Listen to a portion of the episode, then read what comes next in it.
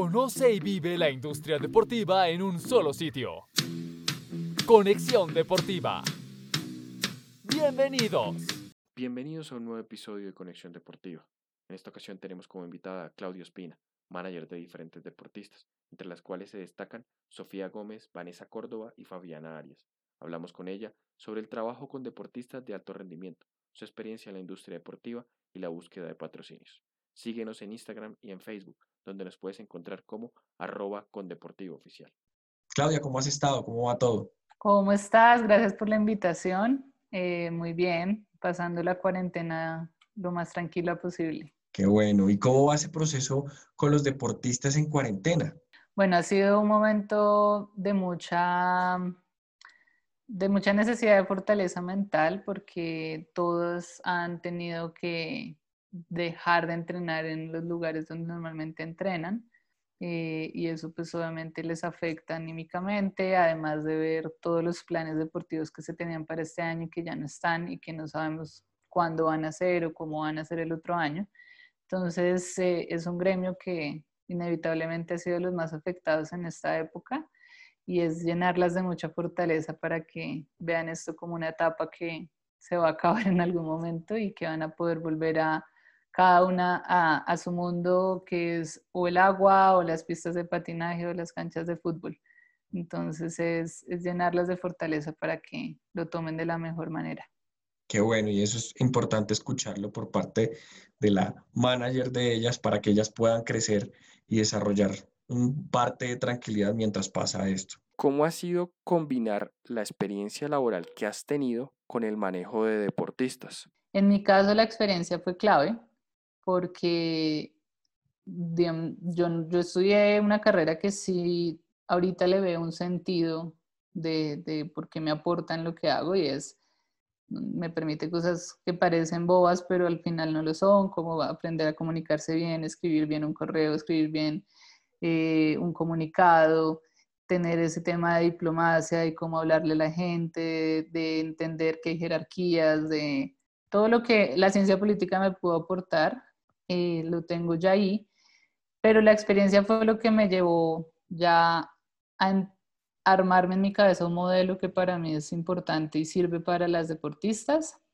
eh, y a estructurarlo mucho más. Y ya ahorita en la cuarentena especialmente que uno tiene un poco más de tiempo para hacer otras cosas, pues sí he empezado a leer mucho eh, sobre una de esas tres cosas que yo creo que es importante, que es todo, pues, todo el, marketing digital y, y, cómo fortalecer eso, porque siento que ahorita estamos en esa era y aunque ya hay cosas intuitivas que uno sabe, pues también se tiene que preparar mucho más para pensar mejor lo que, lo que deben hacer ellas en sus redes. Entonces, mis conocimientos han sido más que todo por prueba y error y experiencia y decir, esto funciona, esto no funciona, esto nunca debía haberlo hecho porque le dije esta marca esto. No sé, como, como que ese 2018 fue así, literal, de las dos también decirnos, no, esto que hicimos lo regalamos o eso lo dejamos ir. y ya, eh, ya ahorita pues obviamente uno tiene mucho más bagaje para para saber cómo afrontar cualquier cosa, entendiendo, eso sí, que cada una es un mundo distinto y tiene necesidades completamente diferentes. Y en cuestión a eso, ¿cómo te ha parecido el trato, o sea, el desarrollo de los deportistas en cada una de sus etapas? Porque pues tú arrancaste con Sofía y has visto el crecimiento de ella. Y cuando se ve eso, salen por todos los lados los medios y empiezan a buscarlos. ¿Cómo ha sido ese impacto? Empezando por Sofía, ya el resto de deportistas, te lo pregunto más adelante, ¿cómo ha sido ese, ese, desarrollo? Porque fue la primera. Eh, es, un, es un tema de mucha paciencia. Eh, y es lo que yo le digo a las, a las otras deportistas, eh, que digamos que llegar a lo que ha llegado Sofía, pues toma tiempo, uno no puede pretender hacer las cosas de la noche a la mañana, tal cual como ellas tienen que prepararse y entrenar para una competencia específica lo mismo implica poder llegar a, que te reconozcan. ¿Por qué? Porque al principio es muy difícil que los periodistas se pongan cuidado. Entonces, estoy acostumbrada a que me dejen en visto. O bueno, antes era muy así, era rogar para que sacaran una nota, para para lograr un espacio en algún medio, para que supieran la historia de Sofía. Y ya después, pues todo pasó al otro lado, ¿no? Y es ahora eh, buscándola a ella y pues ya ahí uno empieza a decir esto lo vamos a hacer ahorita, esto no, en o en, hay momentos en los que pues ellos simplemente no quieren hablar con nadie o están en otras cosas, entonces sí cambia ahí el rol, eh, pero he entendido muy bien que eso implica tiempo, implica paciencia y no tomarse nada personal, o sea, no creer que no te contestan porque crean que la deportista es buena o mala, sino que los, los roles tanto de los deportistas como de las agencias de publicidad como de uno, todos tienen intereses distintos y están buscando eso, entonces cuando las dos partes no se encuentran, pues simplemente no, no pasa nada. Entonces es entender eso y, y pues sí ha sido chévere ver cómo ahora esas condiciones cambian, pero siempre trato de tomarlo con mucha humildad, no creerse uno ahora que, que no soy ahora súper importante, entonces ya no le contesto a nadie o lo que sea. Siempre les digo que todas las personas merecen la respuesta sea en un medio pequeño, un medio, grande o un emprendimiento, lo que sea, todos merecen alguna respuesta para, para poder también tener esa base de contactos que es súper clave en este trabajo. Qué bueno, y eso es importante escucharlo y que los deportistas también lo apliquen, porque a veces el ego, como siempre puede ocurrir, el ego gana y se olvidan del resto. Entonces es un punto y un factor positivo que tú les muestres a ellas. En relación a los patrocinadores, ¿cómo fue ese proceso? Porque por lo regular en Colombia estamos acostumbrados que las empresas no inviertan en los deportistas o inviertan solamente en un solo deporte que sabemos todos cuál es, que es el fútbol, que es el que más genera rating y genera publicidad y demás. En tu punto de vista, ¿cómo fue ese proceso para conseguir patrocinadores para tus deportistas? O en conclusión, pues para, para Sofía, iniciando por ahí. Bueno, sí, Sofía es como el, el, ejemplo claro porque además su deporte implica esa necesidad, ¿no? Ella no hace parte de como un club específico, que, que en el fútbol, digamos, sí funciona así, y necesita además conseguir los recursos para poder entrenar porque no es un deporte que genere dinero a través del deporte netamente, porque ganar medallas o lo que sea, pues te dan las gracias y ya. no, hay, no, hay, un tema económico. Que por ejemplo el tenis, sí, el tenis tú te ganas una medalla y pues ya tienes un montón de dinero para poder seguir haciendo lo que te gusta. En el caso de Sofía, cuando yo empecé a trabajar con ella, ella ya estaba con uno de los que fueron sus patrocinadores y eso fue un trabajo que ella hizo metiéndose a la página y viendo que, que ellos patrocinaban deportistas y pasando su perfil, pero pues ya cuando uno entra, pues uno entra a, a buscar mejorar ese, ese apoyo. Entonces, eh, en el caso de ella, eh, las marcas son las que han llegado a buscar, a buscar su perfil. Y ahí uno entra a venderles la mejor idea para que esa marca diga, definitivamente esta persona es.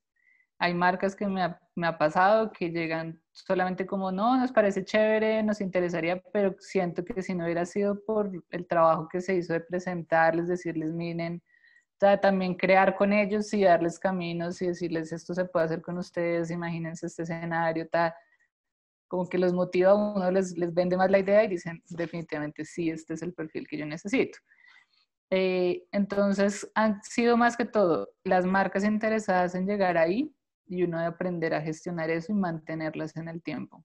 Para mí es súper clave que se, que se hagan alianzas con marcas que tú puedas durar varios años con ellas y, y que de verdad sea un valor agregado para ambas partes, sino una campaña pues pequeña y ya donde la marca además ni siquiera puede conectarse con la persona.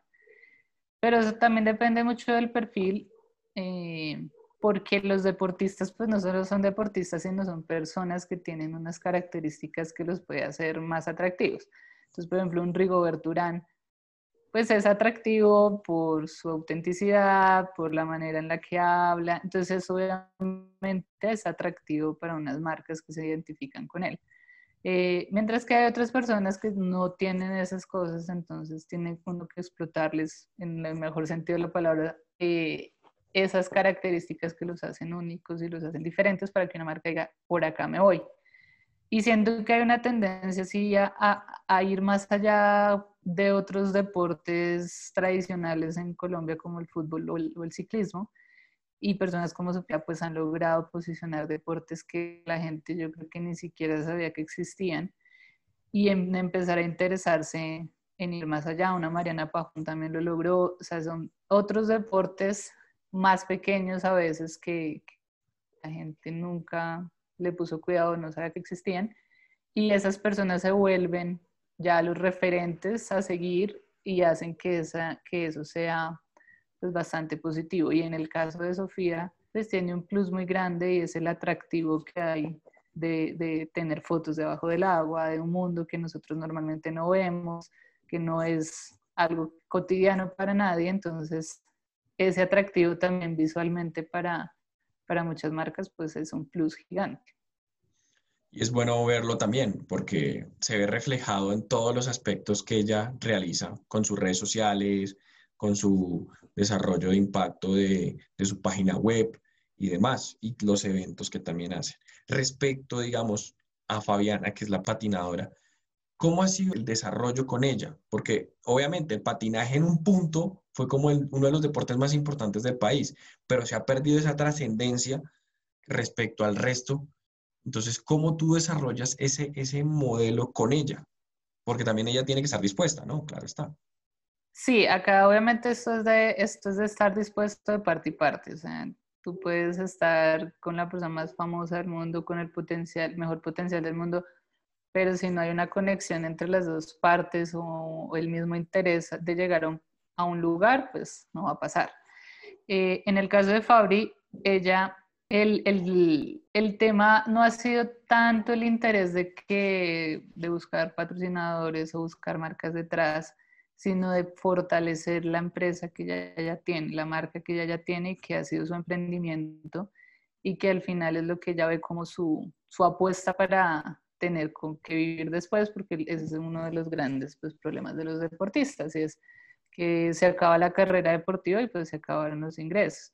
Entonces, eh, en el caso de ella ha sido mucho más por esa línea, con la línea de fortalecer su marca, de fortalecer qué más puede hacer, a qué otros caminos puede llegar, que no se quede solo en el patinaje, porque el patinaje es muy importante, pero sí tenemos que aceptar que es un tema muy de nicho, donde el patinaje le importa a los que patinan. Entonces, sí, sí hemos intentado eso, obviamente a través de la prensa, que es la clave para hacer conocer las historias de los deportistas, pues impulsar a que se, a que se interesen mucho más en todas esas patinadoras y patinadores que hay eh, y que están ganando un montón de cosas en, fuera del país, nos están representando muy bien y, y ver que igual con, recordamos mucho a la Chechi porque es nuestro, además Pasta es la muñeca, bueno, todo ese, ese tema que hicieron que uno se acuerda mucho de eso, pero sí es importante que, que nuevamente estos referentes pues vuelvan a ser populares. Es un trabajo de paso a paso, donde dependemos mucho de que, del interés de la prensa de sacar esas historias a, a relucir y que la gente vea que hacen parte de un público muy chévere, porque hay muchos niños que patinan y, se vuelve también su, su manera de, de vivir, su, manera de, ser disciplinados, de, estar como en esa vida deportiva que te lleva mucho a la disciplina y de, y de ver que es un deporte gigante en el que tenemos un potencial muy bueno y que ojalá llegue el punto en que se vuelva tan importante como lo es el ciclismo y el fútbol y que obviamente eso permita también en que las marcas y las grandes empresas vean en ellos ese potencial que ya tienen, que a veces pues por cultura no, no, no está presente. O que nos falta motivar mucho más a la gente, porque lo que tú misma lo dices, el capital humano está, lo que falta es un respaldo real, no solamente del gobierno, sino también de la empresa privada, a que invierta como lo hacía antes en el deporte como tal para que pueda crecer. Entonces, eso sería una gran evolución para, para el patinaje en sí y mm, seguiríamos obteniendo triunfos.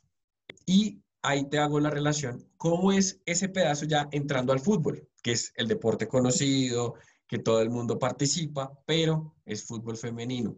Y ahí siempre se genera el tema de lo que venimos hablando ya en anteriores podcasts, porque como liga establecida no hay en el país que se juega cada tres meses, que se juega, que si no se juega, ahorita no tenemos ni conocimiento de ello. ¿Cómo se van preparando ellas? Y en el tema de tu representación, o sea, como representante, ¿cómo las marcas pueden o cómo se hace para que las marcas lleguen? Porque es imposible que ellas puedan como tener un espacio abierto cuando no las están viendo. Sí, además porque viven en, en un mundo muy difícil porque es prácticamente rogar para que te dejen hacer lo que te gusta, porque es por favor, tengamos liga, por favor, o sea, todo el tiempo es, es como luchar contra la corriente y ahí, pues bueno, esa es, esa es una de las características del fútbol femenino, lamentablemente, es tener que, luchar mucho por, que las cosas se den. Eh, en el caso especialmente de Vanessa, pues es una mujer que inspira mucho ese empoderamiento femenino y, eh, ahí es donde muchas marcas encuentran un plus. Y son mujeres reales con una fortaleza mental muy grande, eh, donde, donde se, ven como un referente a seguir y, y pues que inevitablemente ahorita es algo que las marcas están hablando porque el, el tema del de lograr derechos para la mujer, pues ya es algo menos mal que se ha vuelto cotidiano. Y eh, el fútbol femenino representa mucho eso. Representa abrir espacios para las mujeres teniendo como base que somos iguales y que podemos eh, dar lo mismo que dan los hombres en, en ese mismo deporte. Entonces, muchas marcas ven ese plus de, de mujeres empoderadas que transmiten eso y que, y que al final se vuelven un, referente de raquera de lucha por, lograr lo que quieren. De acuerdo.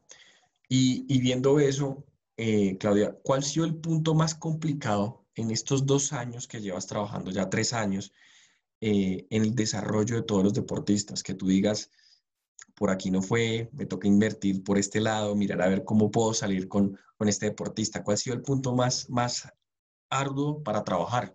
El punto más difícil para trabajar es que las marcas entiendan que los deportistas en sí son una gran apuesta para sus, para pues, sus campañas o lo que estén buscando, independientemente de los números de seguidores. Estamos en un momento donde las redes sociales se vuelven como un referente de éxito, eh, donde marcas cierran las puertas sin ni siquiera ver los perfiles porque no tienen más de 100 mil seguidores o un millón de seguidores o lo que sea.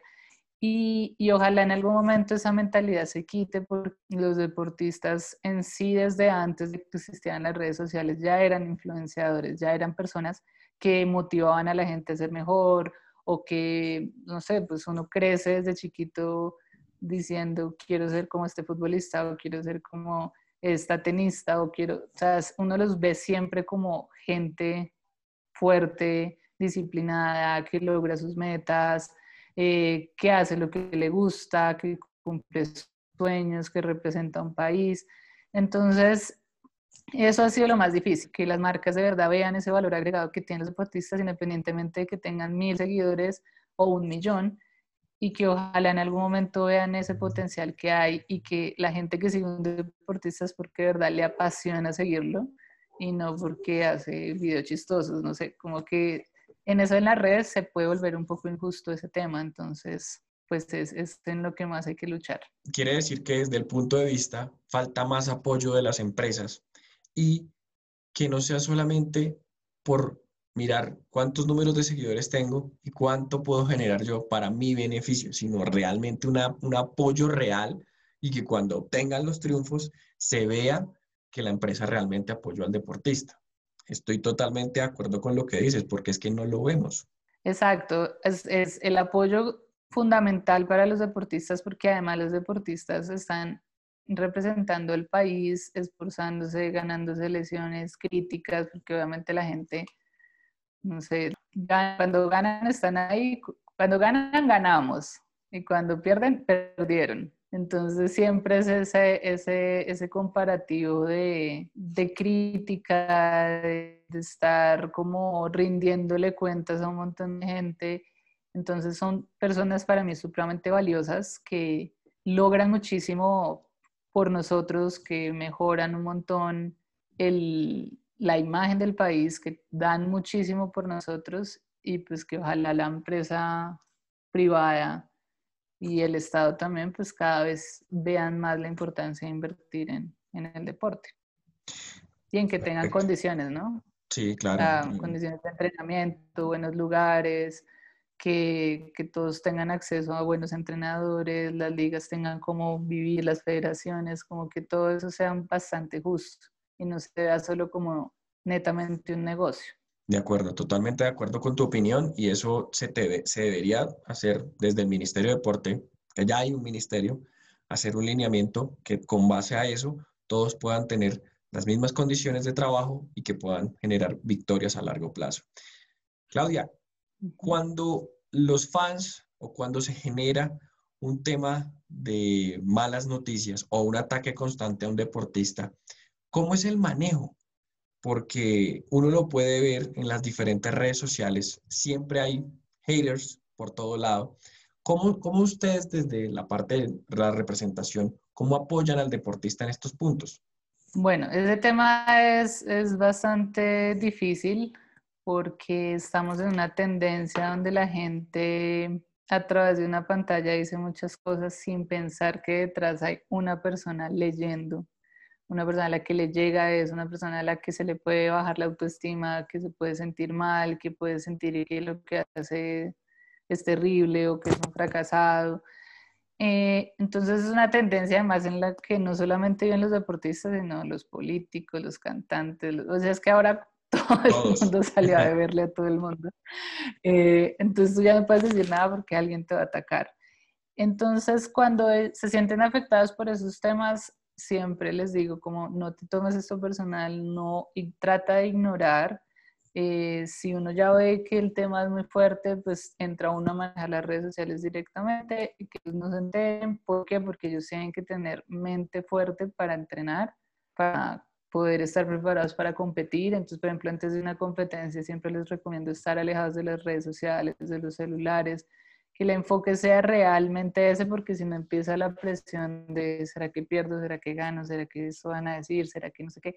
Entonces, es, es centrarlos mucho en ver que las redes sociales es una herramienta que te sirve para mostrarte, para mostrar lo que eres, pero no son la vida en sí, la vida va mucho más allá y uno tiene que aprender a desintoxicarse con eso. Cualquier ser humano, dejar un tiempo el celular, dejar un tiempo las redes sociales, no en contaminarse, en, en ver cómo, no sé, ahorita si yo me pongo a seguir a los deportistas de Australia, pues obviamente están entrenando porque ya no hay cuarentena ahorita, entonces pues yo me empiezo a sentir como fracasado y todo eso puede afectar. Entonces es tratar de manejarlo de la manera más razonable posible, sin tomarse nada personal y, evitando que su autoestima y lo que son como personas y como grandes seres humanos no se vaya a ver afectado por personas que no te conocen y que obviamente les queda supremamente fácil decir cualquier cosa sobre ti.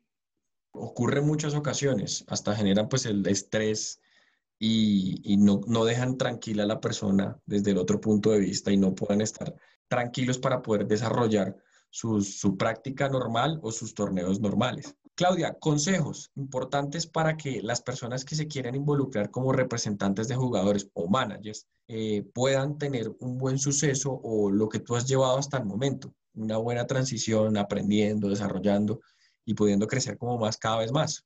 Para mí la clave primero es entender que este es un trabajo donde tú eh, representas a alguien, hablas por esa persona y en sí debes buscar que esa persona sea la beneficiada al final no beneficiarse uno porque pues termina siendo algo supremamente egoísta y es jugar con el talento de alguien por a beneficio propio. Entonces, lo primero y para mí más importante es que sean muy honestos con las personas con las que trabajan, entendiendo que estamos en un país donde ser deportista no es fácil. Entonces, meterle ahí mucho las ganas de, de hacerlo muy bien por ellos, porque se lo merecen, porque están sacrificando su tiempo y todo por, representar al país por fuera. Entonces, eso es como en primera medida. Y en segunda medida, mucha paciencia para, eh, empezar a crear bases de datos de periodistas, de marcas, de tocar puertas, de entender que esto es un paso a paso, donde hay que entender muy bien cómo vender a las, a, las personas que al final son también una marca personal, cómo venderla a otra marca, encontrando también esas, esas herramientas propias que digan, ok, es que yo veo que esta persona tiene este potencial, voy a fortalecerlo más y eso es lo que le vendo a una marca para que se convenza de que esa es la persona con la que deben trabajar. Pero es crear datos, crear bases de datos, tener paciencia, que te ignoren, tocar puertas, tocar mil puertas de mil, una se abre y, ir en ese proceso también entendiendo que cada persona que llega a tu vida y que tú conoces, sea periodista, agencia, marca, eh, lo que sea, se vuelven también una, una comunidad de gente que se pueda apoyar en sí, siempre con el objetivo de que sea lo más justo para el deportista y, y lo mejor para ellos, que ellos de verdad tengan cómo hacer algo tan básico como cumplir sus sueños. Perfecto. Y es muy bueno escucharlo por parte tuya con el proceso que llevas hasta actualmente, que vas creciendo cada vez más y te van llegando más, más deportistas. Por último, Claudia, un ping-pong y cerramos eh, la entrevista. Eh, entonces, un país. Un país, Turquía. Un plato. Uy, el ajiaco. Me gusta mucho el ajiaco. un deporte. El fútbol, a mí me encanta el fútbol, hincha de Santa Fe, entonces me fascina, el fútbol me encanta. Entonces, Claudia, muchas gracias por este espacio que nos has dado de tu agenda tan ocupada. Eh, esperamos tenerte prontamente, nuevamente, en un capítulo más adelante de Conexión Deportiva. Te agradecemos mucho por este espacio. No, gracias a ti por el interés de hablar de temas deportivos. Eso es supremamente importante en este país por el interés también de hablar con uno, eh, de conocer la historia, muy chévere y nada, ojalá sigamos en contacto.